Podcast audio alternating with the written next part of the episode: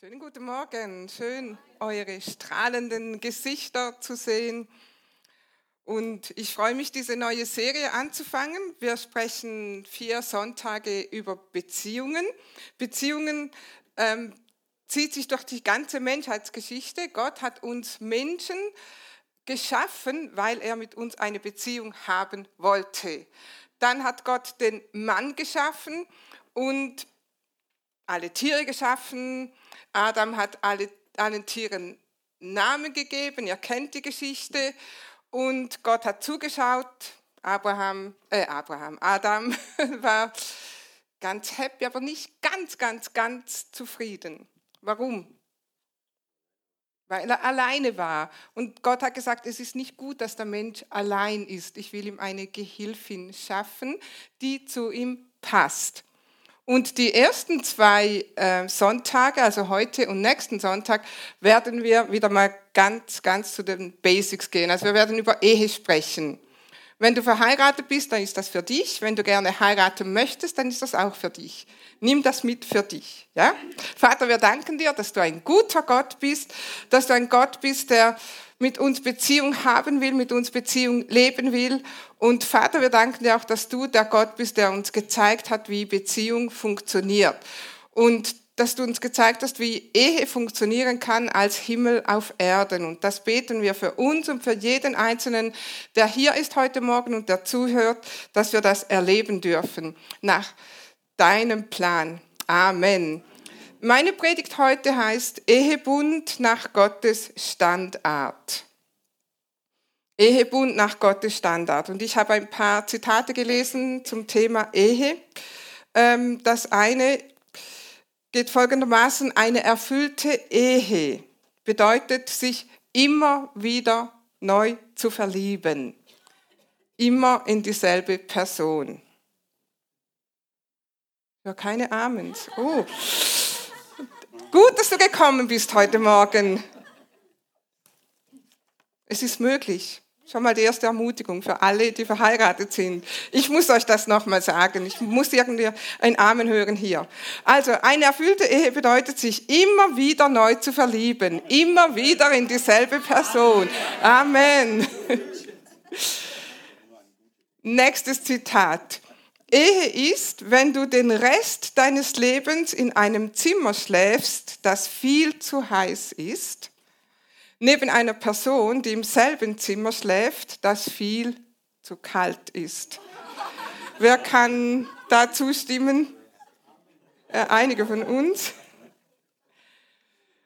Dann noch ein Zitat, weil das so gut ist. Was eine glückliche Ehe ausmacht, ist nicht, wie gut zwei zusammenpassen, sondern wie gut sie damit umgehen, nicht zusammenzupassen.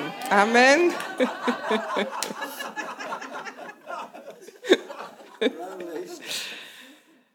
Also wir wollen heute über den Ehebund sprechen, was das bedeutet oder worauf hast du dich eingelassen, als du gesagt hast, ja, ich will.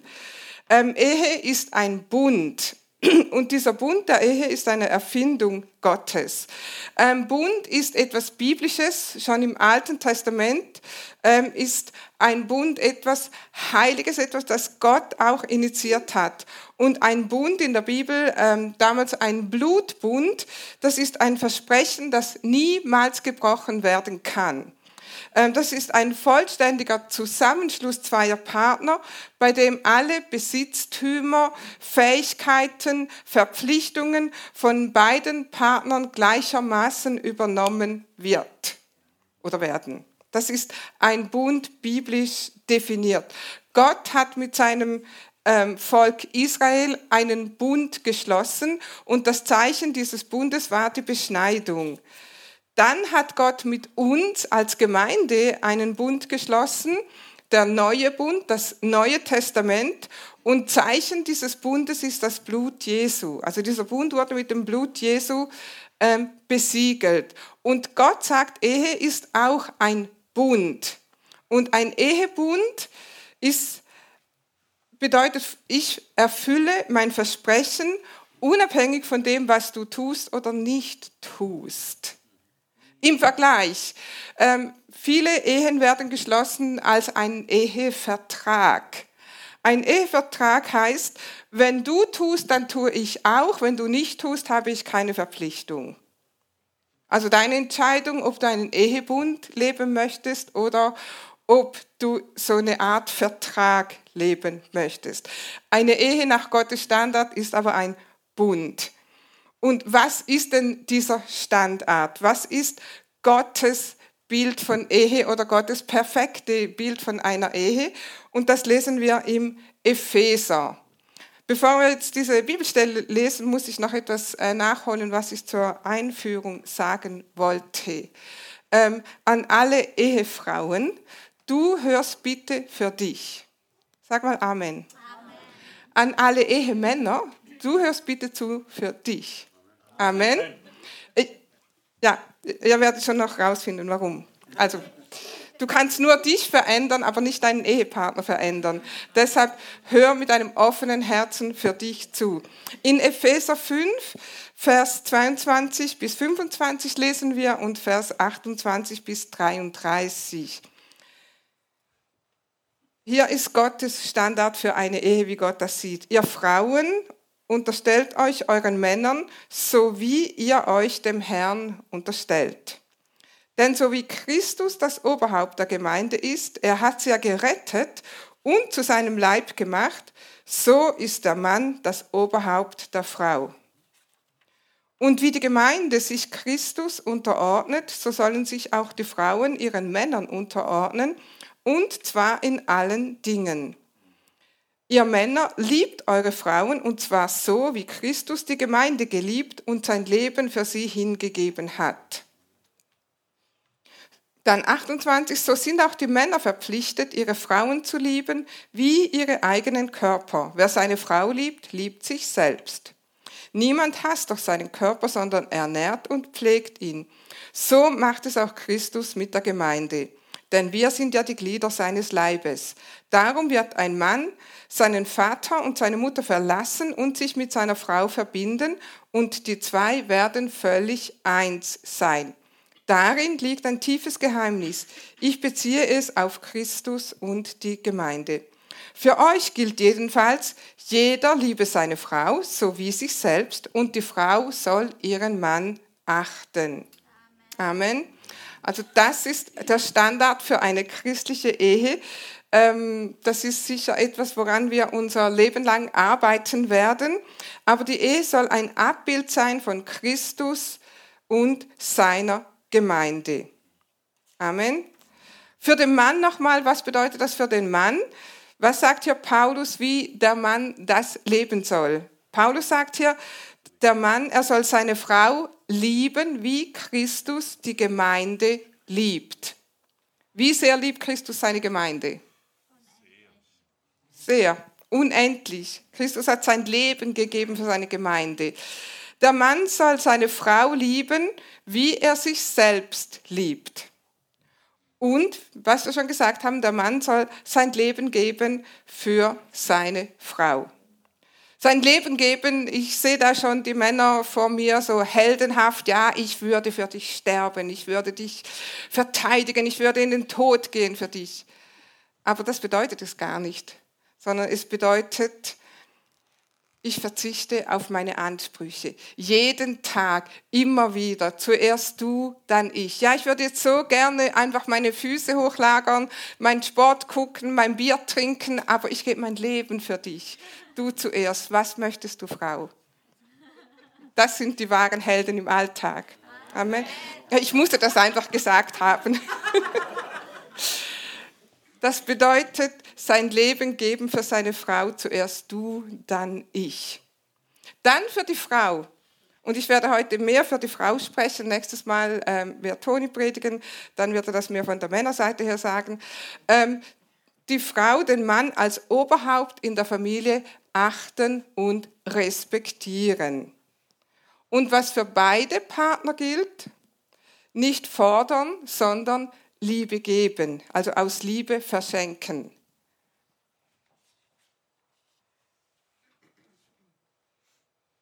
Ihr habt gehört, für den Mann, er soll, er soll sein Leben geben, er soll seine Frau lieben, für die Frau nur achten und respektieren. Aber daran haben wir auch zu arbeiten. Stimmt? Ich kann mich erinnern, als Toni und ich ähm, ganz frisch verheiratet waren ähm, und da ist eines Tages in der Küche, ich hatte gerade schön alles sauber gemacht, geputzt, wahrscheinlich war es ein Samstag, wo man seine Wohnung putzt und dann hat Toni irgendetwas verschüttet. Und ich war so, so sauber und habe gesagt, oh, was hast du gemacht? Und ich habe doch ähm, jetzt gerade sauber gemacht. Und dann hat Toni sich sofort ähm, hingeschmissen, das, um das Ding sauber zu machen. Und ich stand so da und Toni war von mir auf dem Boden, ähm, also kroch, um dieses Ding sauber zu machen. Und in dem Moment hat der Heilige Geist zu mir gesprochen. Und er hat zu mir gesagt, wir waren gerade erst ein paar Wochen verheiratet. Du hast es in deiner Hand, in deiner Ehe, auf deinen Mann runterzuschauen oder zu deinem Mann hochzuschauen. Und das war für mich ein Knackpunkt. Und ich habe gesagt, Gott vergib mir, Toni vergib mir. Und ich habe damals die Entscheidung getroffen, ich werde niemals meinen Mann respektlos behandeln. Wir alle, wir Frauen, wir möchten gerne zu unseren Männern aufschauen, wir möchten gerne, dass er uns beschützt, wir möchten gerne diesen fürsorglichen Ehemann, stimmt? Das möchten wir gerne. Aber dann, was machen viele Frauen? Sie manipulieren, sie verachten, sie verspotten und du kannst nicht beides haben. Entweder das eine oder das andere.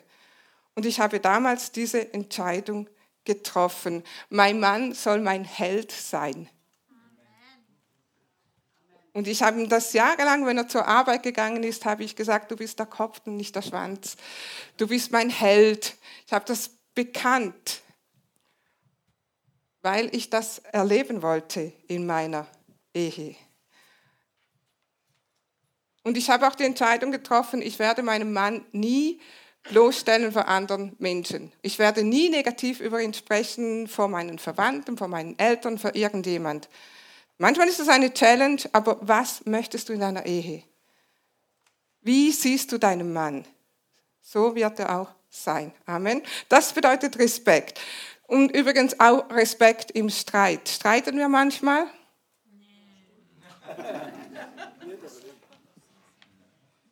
Auch wir streiten manchmal, nicht sehr oft und ganz sicher nicht mehr so oft wie früher. Weißt du, das ist der Vorteil, wenn du länger verheiratet bist. Du siehst eher ein, dass sich meistens der Streit nicht lohnt. Es lohnt sich einfach nicht. Und dann lässt du es besser sein. So oft, wenn wir uns streiten oder gestritten haben, am nächsten Tag weißt du schon nicht mehr, worüber du gestritten hast. Aber und jetzt kommt's.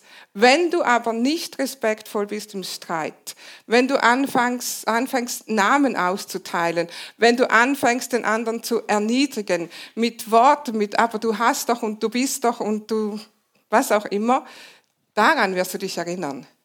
Und das sitzt dann. Deshalb besser lernen, auch Respekt zu wahren im Streit. Da kommt aber nächsten, nächsten Sonntag noch mehr darüber. Amen. Also keine Beleidigungen, auch nicht im. Das bedeutet, die Frau soll den Mann achten und respektieren. Was bedeutet ein Ehebund nach, Ehebund nach Gottes Standard? Was versprechen wir, wenn wir den Ehebund eingehen? Oder wissen wir überhaupt, was wir versprochen haben, worauf wir uns einlassen? Und wie halten wir dieses Versprechen? Darüber möchten wir jetzt sprechen. Äh, also ganz einfach, was bedeutet Liebe? Der Mann soll seine Frau lieben, die Frau soll ihren Mann respektieren. Was bedeutet das im Alltag umgesetzt?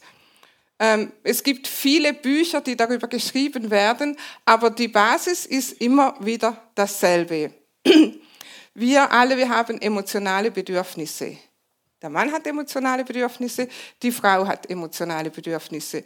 Einige decken sich, einige sind nicht ähm, unbedingt dieselben in der Priorität, also im Anspruch. Aber wenn du heiratest, dann versprichst du, die emotionalen Bedürfnisse deines Ehepartners zu erfüllen. Das ist ein Bund nach Gottes Standard. Du versprichst, diese Bedürfnisse zu fühlen. Jemand hat das ähm, so gesagt in einem Ehebuch. Wir alle, wir haben einen Liebestank.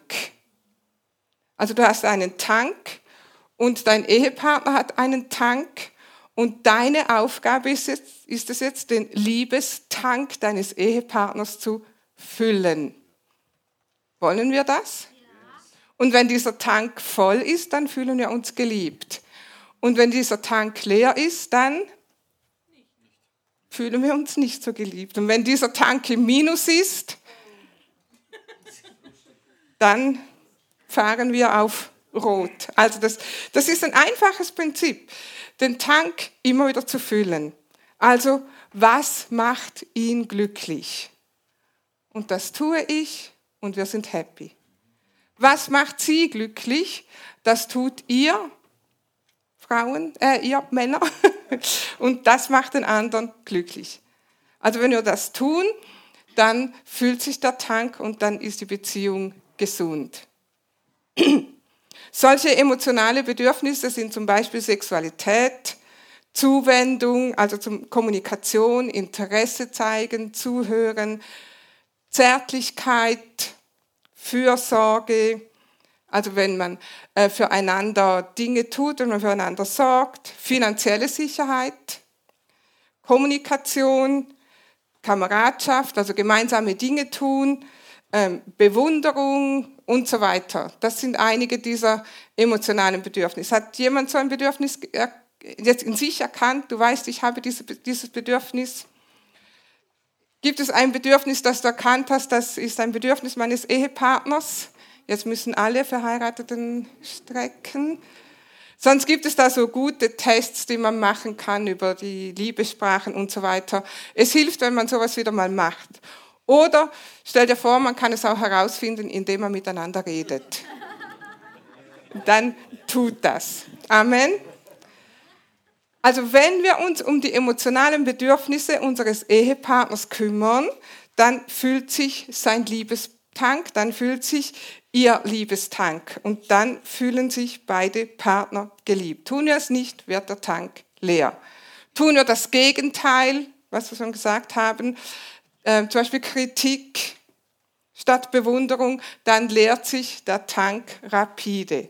Also das heißt, du kannst nicht nur den Tank füllen, sondern du kannst auch dafür sorgen, dass der Tank ganz schnell leer wird. Also besser tu das nicht. Im Prinzip ist das so einfach. Weil du sagst vielleicht, ja, meine Ehe ist so komplex, das sind ganz andere Dinge. Vielleicht mag das stimmen, aber fang doch mal mit den einfachen Prinzipien an. Und dann wirst du merken, dass die anderen Dinge auch alle viel leichter funktionieren. Zum Beispiel eine meiner Liebessprache oder meine, ähm, vielleicht meine Hauptliebessprache, ich mag Fürsorge. Für mich ist es wichtig, wenn ich weiß, wenn Toni mir die Botschaft gibt, ich bin für dich da bin für dich da und ich sorge für dich und ich tue Dinge für dich. Das ist für mich sehr, sehr wichtig. Und wir hatten mal eine Zeit äh, vor Jahren, als ich noch äh, in der Nachhilfe arbeitete. Und dann war meistens um fünf Feierabend, dann kam ich nach Hause. Und oft war das der Fall, dass ich nach Hause kam, Toni war am Telefon. Also pastoral, ist der Pastor, muss Leute, Leuten telefonieren. Und manchmal kam das vor, dass ich dann den Wocheneinkauf auch noch gemacht habe. Ich kam nach Hause, äh, komme da mit den schweren Boxen und Taschen und so weiter, äh, komme zu Hause an und Toni ist irgendwo wahrscheinlich euch am Beseelsorgen. und ich komme nach Hause und muss meine Einkäufe allein reintragen und ich fühle mich nicht geliebt. Ich fühle mich nicht wertgeschätzt. Und irgendwann habe ich das richtig gemerkt, das frustriert mich. Und dann habe ich mit Toni gesprochen und gesagt, weißt Toni, mich stört das, wenn, ich, wenn du am Telefon bist, wenn ich nach Hause komme. Und mich stört das, wenn, du, wenn, ich, mein, wenn ich die Einkäufe ähm, selber reintragen muss. Ich habe es ihm einfach gesagt. Und weißt du, was er gemacht hat? Ist das so schwierig zu gucken, ah, 17 Uhr oder 17.15 Uhr, ich rufe jetzt besser niemanden mehr an? Doch so einfach. Er hat gesagt, wenn es das braucht, um deinen Liebestank zu füllen, natürlich mache ich das für dich. Und so einfach ist es auch. Seine Liebessprache ist Bewunderung. Also wenn, wenn ihr euch ähm, einem Pastor etwas Gutes tun wollt, nur einfach mal gesagt. Übrigens, die meisten Männer werden gern bewundert. Ich wollte das nur mal gesagt haben. Das ist eine der Hauptliebessprachen der meisten Männer. Sie wollen bewundert werden. Also bewundere doch deinen Mann. Lass dir Dinge einfallen. Nun, seine Liebessprache ist Bewunderung. Kürzlich, ähm, ich war am Kochen und wir haben ja einen Garten gegenüber ähm, der Straße wo, also gegenüber dem Haus, wo wir wohnen, und ich habe da immer noch Wintersalate. Ähm, wir lieben das frische, knackige Salat auch im Winter zu essen. Aber das war so ein, äh, ein stürmischer, regnerischer, kalter Tag und ich wollte Salat machen, war hatte aber keinen, also war im Garten, habe ich zu Toni gesagt, möchtest du eine Heldentat vollbringen? Ja, natürlich will er eine Heldentat verbringen und ich habe gesagt, ähm, kannst du bitte Salat holen? Ja, Toni ist rausgegangen und hat mit Freuden diesen Salat geholt und wir fragen Toni nachher, ob das weil er weiß, dass meine Liebessprache Fürsorge ist, wenn er Dinge für mich tut. Also er weiß, wenn er so etwas für mich tut, dann füllt sich mein Liebestank. Er weiß auch, wenn er solche Dinge immer nicht tun würde, dann würde mein Tank leer werden. Also wir haben beide nur gewonnen. Er hat für mich etwas getan, mein Liebestank hat sich gefüllt. Er hat mir den Salat in die Küche gebracht. Ich habe gesagt, du bist einfach mein Held. So einfach ist das. Eine Liebessprache ist zum Beispiel, oder ein emotionales Bedürfnis ist Kommunikation. Und so viele Paare sagen, er versteht mich einfach nicht.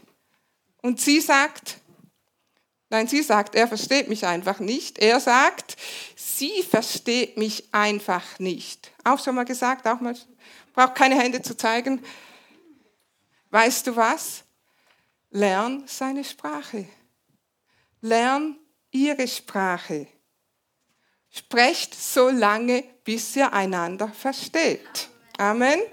Kommuniziert so lange, bis ihr eins seid. Was haben wir gelesen in Epheser? Die zwei werden ein Fleisch sein oder die zwei werden völlig eins sein. Das ist der Standard einer christlichen Ehe. Das ist der Standard einer Ehe nach biblischen Maßstäben. Ähm, ein Mann wird Vater und Mutter verlassen und seiner Frau anhangen und die zwei werden ein Fleisch sein. Die zwei werden völlig verbunden sein. Die zwei werden eins sein. Weißt du was? Das ist eine Verheißung Gottes. Amen. Es ist aber nicht nur eine Verheißung, es ist auch eine Aufforderung. Und es ist der Standard einer christlichen Ehe. Gott möchte, dass ihr eins seid. Gott möchte, dass wir in der Ehe völlig eins sind. Wir müssen daran arbeiten. Wir müssen dahin streben. Aber wir dürfen auch Gottes Hilfe in Anspruch nehmen und seine Verheißung in Anspruch nehmen und sagen, ja Herr, du hast das gesagt. Hilf uns jetzt eins zu werden in diesem Bereich. Weißt du, wie das funktioniert? Nicht mein Wille. Nicht sein Wille, sondern Gott, was ist dein Wille? Herr, was ist dein Wille in dieser Sache?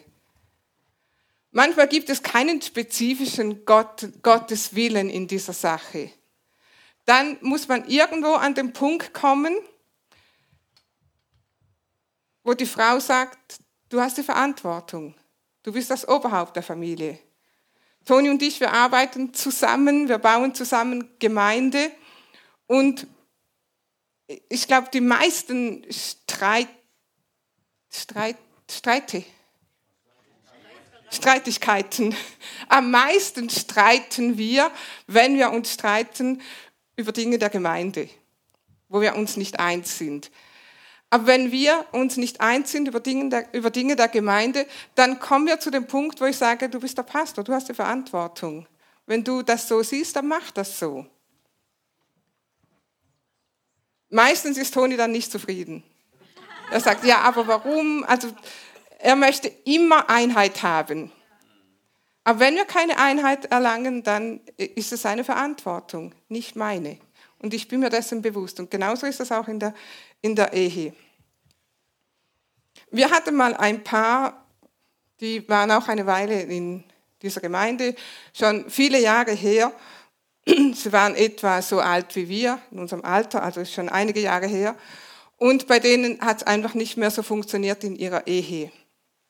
Und dann kamen sie in die Beratung und wir haben gesehen, es wäre so einfach, diese Ehe zu, also dass die zwei wieder äh, die Liebe zueinander finden. Er hatte ein starkes emotionales Bedürfnis, sie hatte ein starkes emotionales Bedürfnis. Sie hatte das Bedürfnis, zum Beispiel, dass er einfach mit ihr auf dem Sofa sitzt und bisschen Händchen hält und einfach so Zweisamkeit. Ähm, er hatte das Bedürfnis, dass er nach Hause kommt und das ist übrigens auch ein emotionales Bedürfnis von vielen Männern. Sie wollen ein schönes Heim haben. Also sie wollen nach Hause kommen, äh, den Frieden haben zu Hause, ähm, dass die Frau gekocht hat, dass sie einfach zu Hause, ein, ein Zuhause haben, dies, auf Englisch sagt man Domestic Support. Ich weiß gar nicht so richtig, wie man das auf Deutsch ausdrücken kann. Ähm, sie wollen äh, zu Hause eine Frau haben, die sie gut versorgt. Und er hat das kommuniziert. Es war ihm klar, es war ihr klar. Mein größtes Bedürfnis wäre, wenn ich nach Hause komme von der Arbeit und meine Frau hat gekocht für mich. Aber die Frau hat nicht gern gekocht. Weißt du, was sie gemacht hat? Sie hat gesagt, ich bin doch nicht seine Haushälterin. Warum soll ich kochen für ihn? Er kann doch selber kochen. Sie hat sich geweigert, für ihn zu kochen. Inzwischen lebt dieser Mann nicht mehr. Und ich habe mich schon oft gefragt, wie oft wohl hat die Frau gesagt oder sagt sie, hätte ich nur für meinen Mann gekocht. Ich weiß, einige von euch denken jetzt, das ist alles so simpel. Ja, es ist simpel. Mach's einfach und der Liebestank des anderen wird sich füllen. Amen.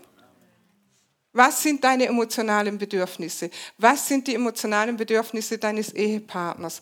Fange an, diesen Liebestank zu füllen, indem du sie stillst. Nun, es ist so, zu einem gewissen Grad kann man emotionale Bedürfnisse auch ähm, durch andere stillen. Also wenn, wenn jetzt jemand so einen großen Hunger hat nach Kommunikation und ich muss ständig mit jemandem reden und mein Mann ist vielleicht, ist es bei uns nicht so, aber mein Mann wäre jetzt nicht so ein Redner. Natürlich kann ich dann stundenlang mit Freundinnen telefonieren und, und Freundinnen treffen und dieses emotionale Bedürfnis wird auch zu einem gewissen Grad gestillt. Amen. Natürlich ist das nicht optimal, aber es ist möglich, also dass wir auch so emotionale Bedürfnisse stillen können. Ähm, und diese Bedürfnisse können alle auch zu einem gewissen Grad nicht optimal durch andere gestillt werden, außer eines. Außer eines. Und das ist die Sexualität. Bei der Hochzeit hast du bewusst oder leichtsinnig oder unbewusst oder naiv oder was auch immer versprochen, dass du die emotionalen, sexuellen Bedürfnisse deines Ehepartners stillen wirst. Amen. Du hast dich sogar dafür verpflichtet. Und das lesen wir im Korintherbrief. Nun, wenn wir jetzt über dieses Thema sprechen, natürlich ist Sexualität in der Ehe ein Geschenk Gottes. Es ist etwas, das Gott uns gegeben hat, das Erfüllung bringt, das Freude macht, das Spaß ist und so weiter und so weiter. Aber trotzdem ist es auch eine Verpflichtung. Und ich werde jetzt eher diese Verpflichtungsseite ansprechen. Also was hast du versprochen? Was, wie, wie oft und so weiter. Was haben wir versprochen? In 1. Korinther 7, Vers 3 bis 5, da lesen wir, Der Mann darf sich seiner Frau nicht verweigern und genauso wenig darf sich die Frau ihrem Mann verweigern. Nicht die Frau verfügt über ihren Körper, sondern der Mann. Und ebenso verfügt nicht der Mann über seinen Körper, sondern die Frau. Keiner von euch darf sich seinem Ehepartner entziehen, es sei denn, ihr beschließt gemeinsam eine Zeit lang auf den ehelichen Verkehr zu verzichten, um euch ganz auf das Gebet zu konzentrieren. Aber danach sollt ihr wieder zusammenkommen, sonst könnte euch der Satan in Versuchung bringen, weil es euch schwerfallen würde, ein, euer sexuelles Verlangen zu kontrollieren.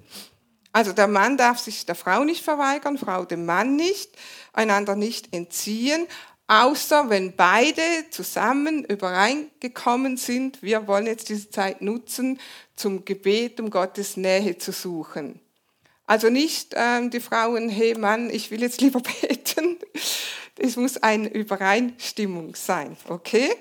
Also ein gegenseitiges ähm, Überein, ein gegenseitiges Einverständnis. Ähm, ich kann mich auch erinnern am Anfang unserer Ehe, als wir ganz frisch verheiratet waren und ich noch nicht so gewusst habe, wie ein Mann tickt und auch nicht so richtig gewusst habe, wie wir Frauen eigentlich ticken. Ähm, da habe ich gedacht, es ist einfach so, wenn man Lust hat, dann tut man's. Vielleicht war das bei euch auch so oder anders, aber mehr wusste ich eigentlich nicht. Das Problem war nur so, dass meine Lust und Laune ziemlich schwankend war und bei Toni das ganz anders ausgesehen hat. Also, dass wir zum Beispiel so einen schönen romantischen Tag zusammen hatten, aber dann irgendwann hatte ich das Gefühl, ja, aber Lust habe ich jetzt doch keine.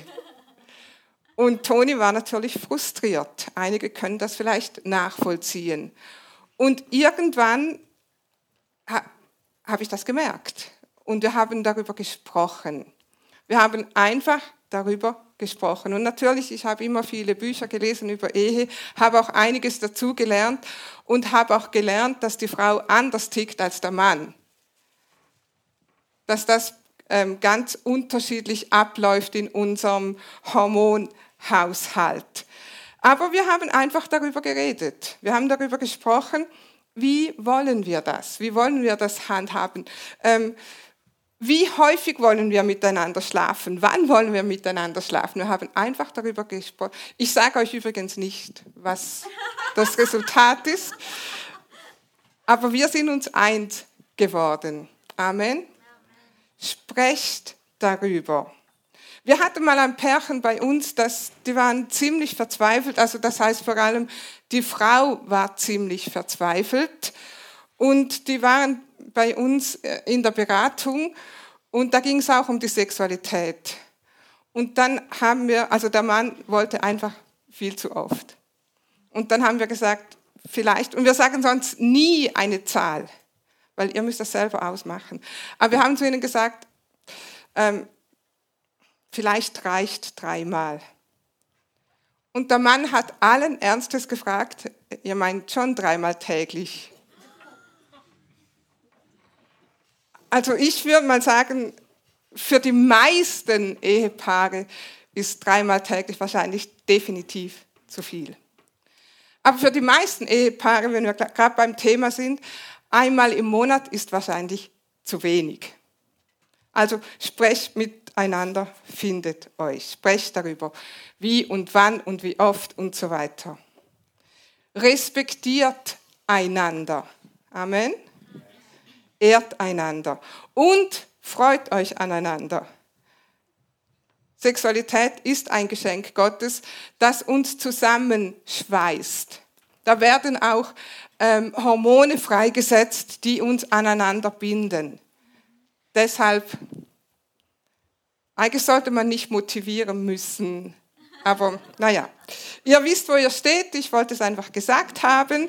Hebräer 13, Vers 4, da heißt es, haltet die Ehe in Ehren und bleibt einander treu. Denn Menschen, die in sexueller Unmoral und fortwährend in Ehebruch leben, werden von Gott gerichtet. Also eine andere Übersetzung sagt auch, wir sollen einfach das, die, die Ehe in Ehren halten, das Ehebett unbefleckt halten. Es heißt, seid einander treu. Seid miteinander, was er tut in eurer Ehe, das ist vor Gott heilig, ähm, aber ähm, seid einander treu und lebt nicht so, dass einer ähm, in Versuchung kommt, äh, nicht mehr treu zu sein. Das ist so ein kurzer Überblick über Ehe nach Gottes Standard. Lass uns mal aufstehen. Wir haben darüber gesprochen, Ehe ist ein Bund. Der erste Bund, den Gott mit seinen Menschen macht, ist der Bund im Neuen Testament, dass wir Gottes Kinder sein können durch Jesus Christus. Und wenn du diesen Bund noch nicht, oder anders gesagt, erst wenn du diesen Bund schließt mit Gott, dann bist du mit Gott verbunden. Gott möchte mit dir verbunden sein. Das ist sein Ziel, das ist seine Absicht. Und vielleicht hast du noch nie diese Entscheidung getroffen. Vielleicht sagst du, ich bin nicht im Bund mit Gott. Weil in Bund mit Gott kommst du nur, wenn du Jesus Christus als Herrn und Erlöser annimmst. Wenn du diese Entscheidung noch nie getroffen hast, dann kannst du das heute tun. Du kannst heute sagen, ähm, Jesus, komm in mein Leben, sei mein Herr. Und dann bist du mit Gott verbunden. Ist jemand hier, der diese Entscheidung noch nie getroffen hat? Und du möchtest diese Entscheidung heute treffen, dann zeig mir das mit deinem Handzeichen. Vielleicht möchtest du heute dein Leben ganz Gott anvertrauen. Sieh Moment, keine Hände, aber vielleicht bist du zu Hause und du hast noch nie diese Entscheidung getroffen, dass Jesus Christus dein Herr sein soll. Dann ist heute dein Tag, dann kannst du heute ein Kind Gottes werden. Und wir wollen jetzt zusammen ein Gebet sprechen und dann bist du ein Kind Gottes, wenn du das mitbetest. Alles, was wir tun müssen, ist mit unserem Herzen glauben, dass Jesus von den Toten auferstanden ist und mit unserem Mund bekennen, dass Jesus unser Herr ist. Lass uns doch zusammen unser Gebet sprechen. Mit diesem Gebet können wir unser Leben Gott übergeben. Sag, Jesus, ich danke dir, dass du für mich am Kreuz gestorben bist. Du bist zur Vergebung meiner Sünden von den Toten auferstanden. Ich nehme dich heute als meinen Erlöser an und bekenne, Jesus, du bist mein Herr. Ich danke dir für mein neues Leben. Amen. Und für alle anderen von uns, meine Aufforderung an euch, die ihr verheiratet seid, in Liebe wandeln, geht nach Hause und sprecht darüber. Sprecht über eure emotionalen Bedürfnisse. Und zwar sprecht lebensspendend. Was ist lebensspendend? Geben, nicht fordernd. Amen.